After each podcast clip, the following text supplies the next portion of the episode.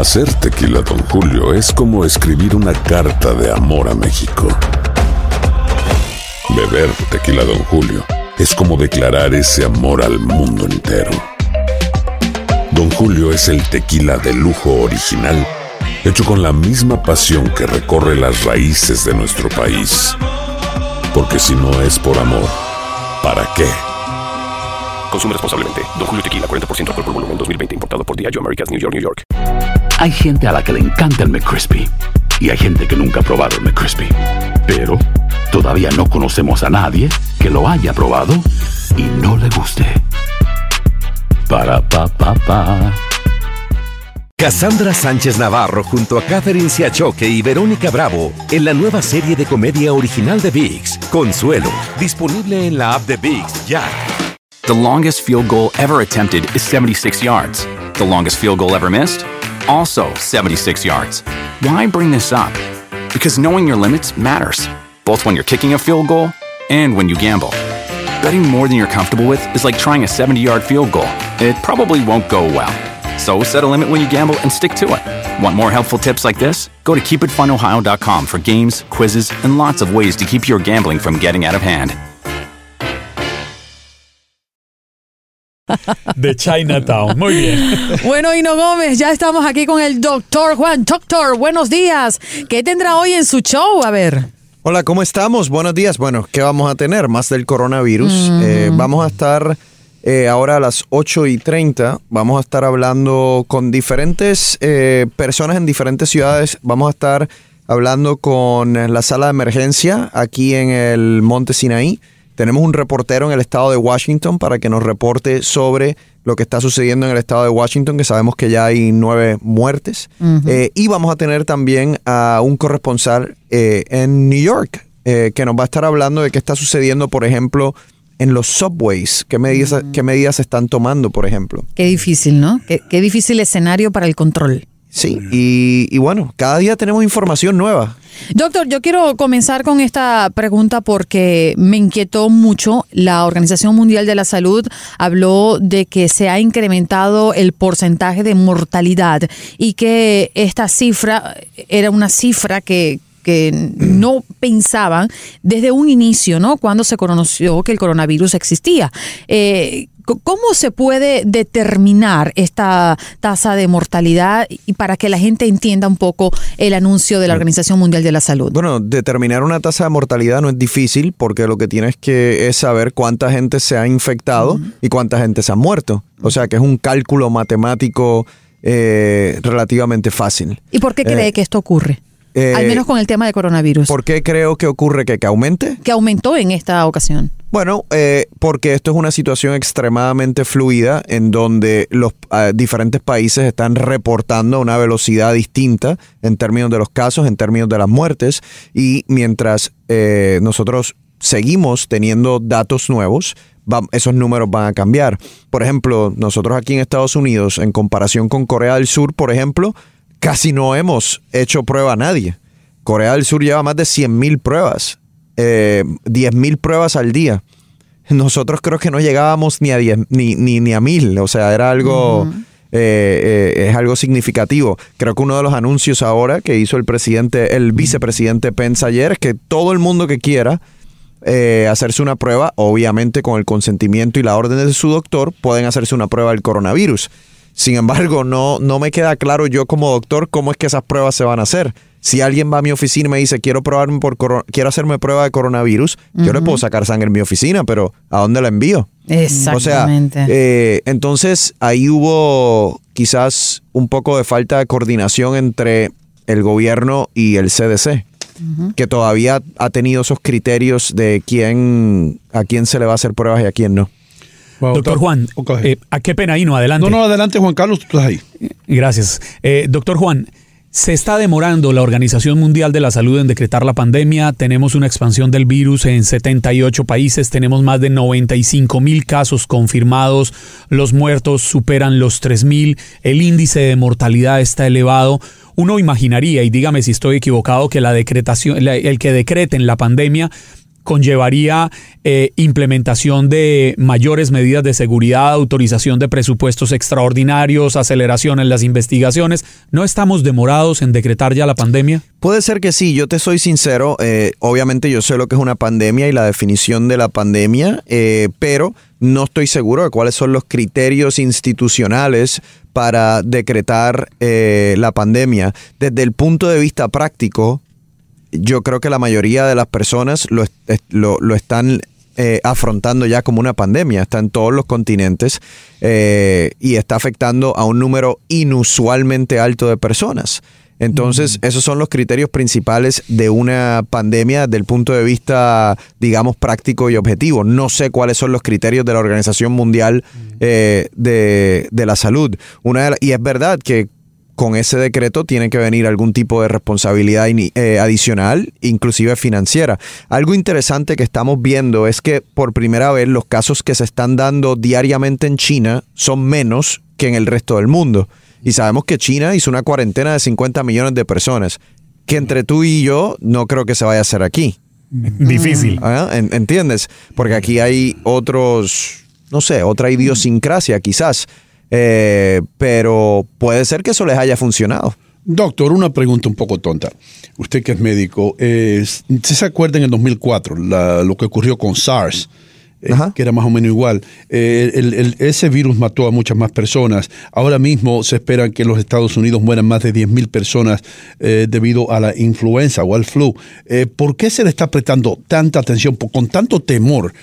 quiero decir que se está mirando esta, lo que está ocurriendo con el coronavirus, cuando en sí dicen que el 80% solamente sufren eh, síntomas leves y que las muertes no son tan altas como ocurrió con el SARS o con, con el mismo ébola. Ya. Eh, yo creo que tienes razón, que es 80% de las personas le va a dar una enfermedad leve.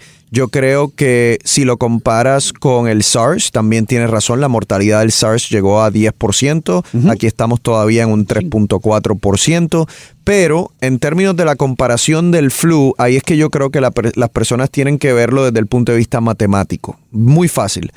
Eh, ahora mismo no hay más muertes del coronavirus que muertes del flu, queda claro. Estamos cautelosos eh, y estamos hablando del futuro. Si el año pasado murieron 30 mil personas por el flu a una mortalidad de 0.1, ¿cuántas por ciento, cuántas personas morirían en un año con el coronavirus si se infecta la misma cantidad de personas, que es algo que uno puede pensar porque los dos son bastante parecidos en términos de cuán infecciosos son. Pues multipliquen 30 mil por 30. Mm. Y ese es el número de personas que pudiesen morir. Eso es que 900 mil personas. 900 mil, casi un millón de personas. Entonces, le, estamos, le estamos temiendo más, doctor, a lo que puede pasar que a lo que está pasando.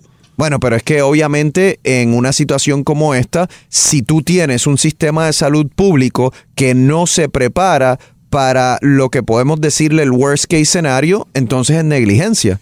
Como, como, todo en la vida trabajamos bajo proyecciones. Claro. Lo que se proyecta que podría morir. O sea, es si gravísimo. Llega, si llega un punto hino en donde 70 mil personas a la misma vez en Estados Unidos necesitan un ventilador, ¿Cómo lo hacemos? Entiendo. O sea, entiendo. Eso, eso realmente, ojalá que eso no suceda. Y yo creo que desde el punto de vista de salud pública, uno tiene que hacer individualmente todo lo que uno puede para no, para protegerse y proteger su comunidad. El Centro de Control de Enfermedades tiene que hacerlo también, el gobierno tiene que hacerlo. Y ojalá no lleguemos a eso.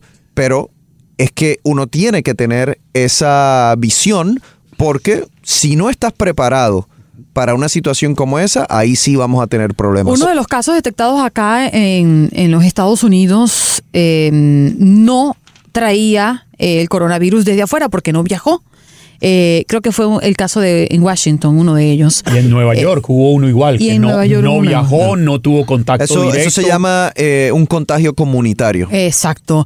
Ahora, enmascarar un resfriado o quizás el coronavirus propiamente sin saber que lo tienes con antivirales es peligroso?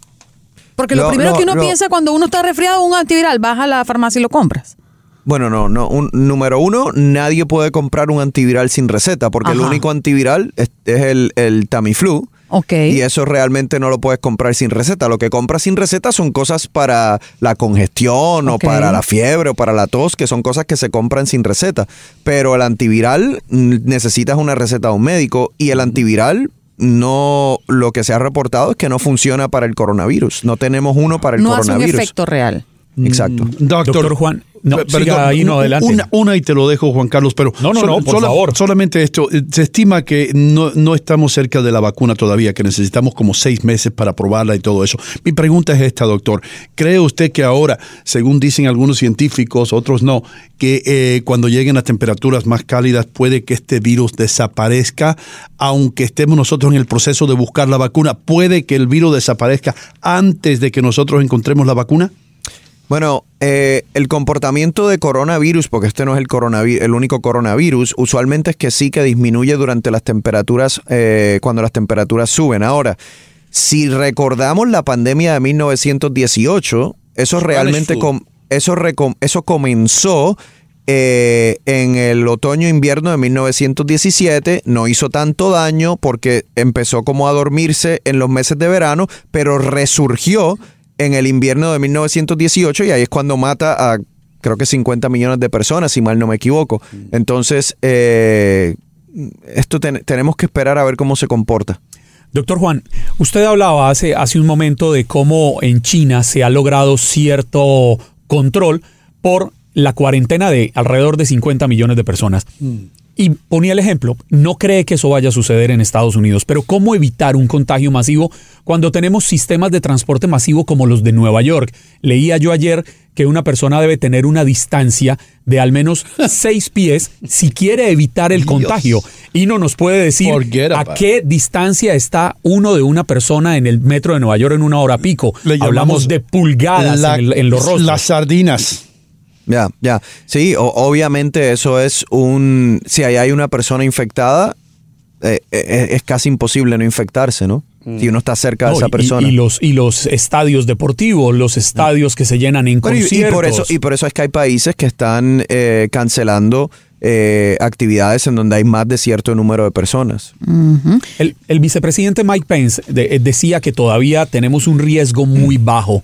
Eh, ¿No le están bajando un poco la intensidad? ¿No estamos eh, quedándonos Mira, yo, cortos? yo- yo creo que yo creo que cuando Mike Pence dice que hay un riesgo bajo se refiere o o sea cada cual da una opinión de acuerdo a la estadística que esa persona se quiera enfocar. Si tú te enfocas en que 80% de las personas infectadas van a tener enfermedad leve, pues sí, el riesgo tiende a ser bajo.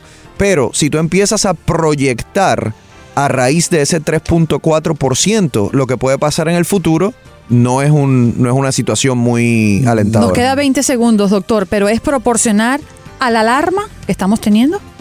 Yo, yo prefiero, yo prefiero que nos preparemos y que nos alarmemos un poco y que no pase a mayor a que no estemos preparados. Muchas gracias, doctor, por estar aquí Doctor, con su nosotros. programa, ¿a qué hora, hermano? Dígalo. Ahora ya me voy corriendo a las 8 y 30 estoy en Despierta América. Y nosotros regresamos despidiéndonos del doctor.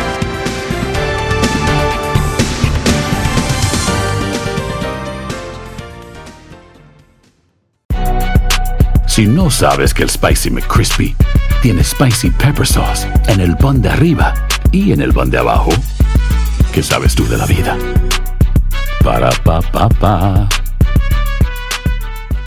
Cassandra Sánchez Navarro junto a Catherine Siachoque y Verónica Bravo en la nueva serie de comedia original de VIX, Consuelo, disponible en la app de VIX ya.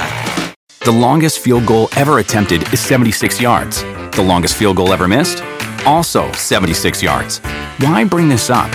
Because knowing your limits matters, both when you're kicking a field goal and when you gamble. Betting more than you're comfortable with is like trying a 70 yard field goal. It probably won't go well. So set a limit when you gamble and stick to it. Want more helpful tips like this? Go to keepitfunohio.com for games, quizzes, and lots of ways to keep your gambling from getting out of hand. The living room is where you make life's most beautiful memories. But your sofa shouldn't be the one remembering them. The new life resistant, high performance furniture collection from Ashley is designed to withstand all the spills, slip ups, and muddy paws that come with the best parts of life. Ashley high performance sofas and recliners are soft, on trend, and easy to clean. Shop the high performance furniture in store or online at Ashley.com. Ashley, for the love of home.